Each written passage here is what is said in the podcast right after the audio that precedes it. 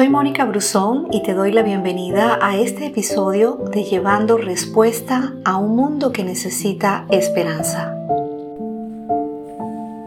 ¿Cómo vencer el pesimismo? También lo vences con afirmaciones positivas. Cuando Caleb regresó de la tierra prometida, él dijo, vamos a conquistar esa tierra. Nosotros podemos conquistarla. En el libro de Mateo capítulo 26 versículo 21 aparece el personaje que siempre nos ha encantado. Si alcanzo a tocar un pedazo de su manto, quedaré sana. La mujer que tenía el flujo de sangre vio a Jesús y lanzó su palabra. En lugar de quejarse o lamentarse, ellos creyeron que era posible. El pesimista habla de lo que ve, el optimista de lo que cree. El pesimista habla de lo que fue y el optimista de lo que viene. Es bueno hacer afirmaciones, declaraciones de fe.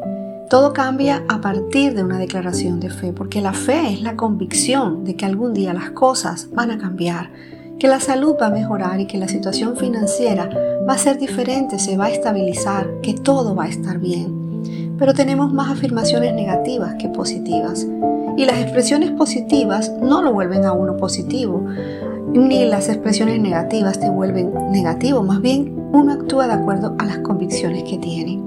Hay gente que lo positivo lo ve negativo y hay gente que lo negativo lo ve positivo. Con aquellos que Moisés envió a conocer la tierra pasó exactamente lo mismo. Unos solo vieron gigantes, murallas, pero otros dos vieron una tierra próspera, conquistable. Y eso no depende de lo que se ve, sino de lo que se cree, de cómo uno lo ve. Lo que para unos es bueno, para otros es malo.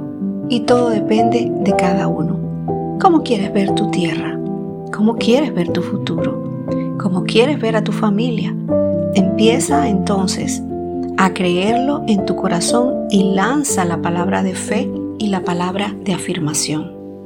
Gracias por escucharme. No olvides compartir este audio.